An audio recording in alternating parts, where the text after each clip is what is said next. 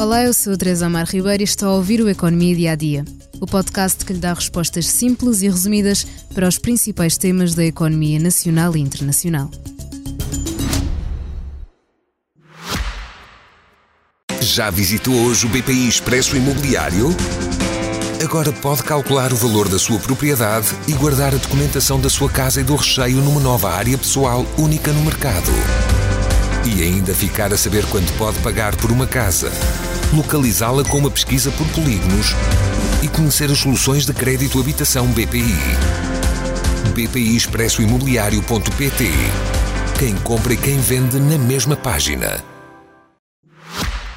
A Global Media parece estar a entrar por caminhos mais calmos. Esta semana foi eleita uma nova administração. O novo presidente executivo é Vítor Coutinho, antigo vice-reitor do Santuário de Fátima. E chegam também Diogo Queiroz de Andrade e Rui Rodrigues. Marco Galinho, presidente do Conselho de Administração, vai manter-se tal como os outros acionistas minoritários, Kevin Hu e António Mendes Ferreira. E também vão regressar alguns acionistas mais antigos.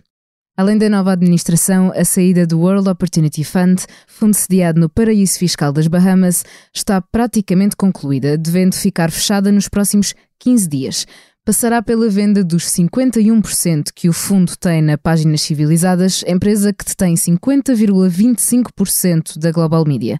A solução encontrada levará a que o grupo Bell, do empresário Marco Galinha, ficou a totalidade da Páginas Civilizadas, mas os valores pelos quais o fundo sairá não são conhecidos. Quando a saída estiver efetivamente fechada, será a vez do acordo final para a venda dos títulos da Global, incluindo o JN, TSF, o Jogo e várias revistas. São quatro os investidores interessados. A OTI Investimentos, do grupo que produz as famosas bolachas belga, a empresa Illyria e a Parsoc e Mesosystem. As quatro empresas juntaram-se numa organização que vai tomar conta de grande parte do capital da Global Media, no mínimo 51% e no máximo 61%.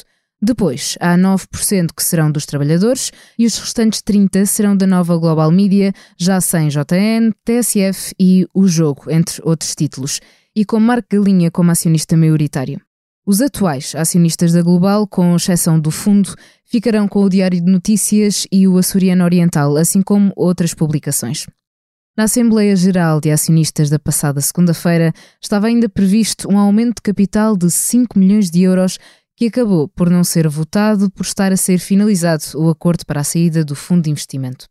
A nova comissão executiva, que será liderada por Vítor Coutinho, já começou a trabalhar no futuro do grupo e resta agora saber se a calma veio para ficar. Para já, o subsídio de Natal em falta será pago em três tranches e os pagamentos em falta aos colaboradores externos serão feitos até ao fim do mês.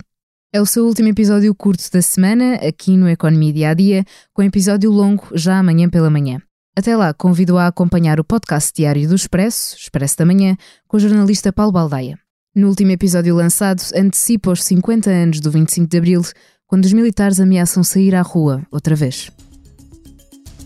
Obrigada por estar desse lado. Se tem questões ou dúvidas que gostaria de ver explicadas no Economia Dia a Dia, envie um e-mail para tearribeiros.express.empresa.pt. Voltamos amanhã com mais novidades económicas. Já visitou hoje o BPI Expresso Imobiliário? Agora pode calcular o valor da sua propriedade e guardar a documentação da sua casa e do recheio numa nova área pessoal única no mercado e ainda ficar a saber quanto pode pagar por uma casa, localizá-la com uma pesquisa por polígonos e conhecer as soluções de crédito habitação BPI. BPI Expresso Imobiliário.pt Quem compra e quem vende na mesma página.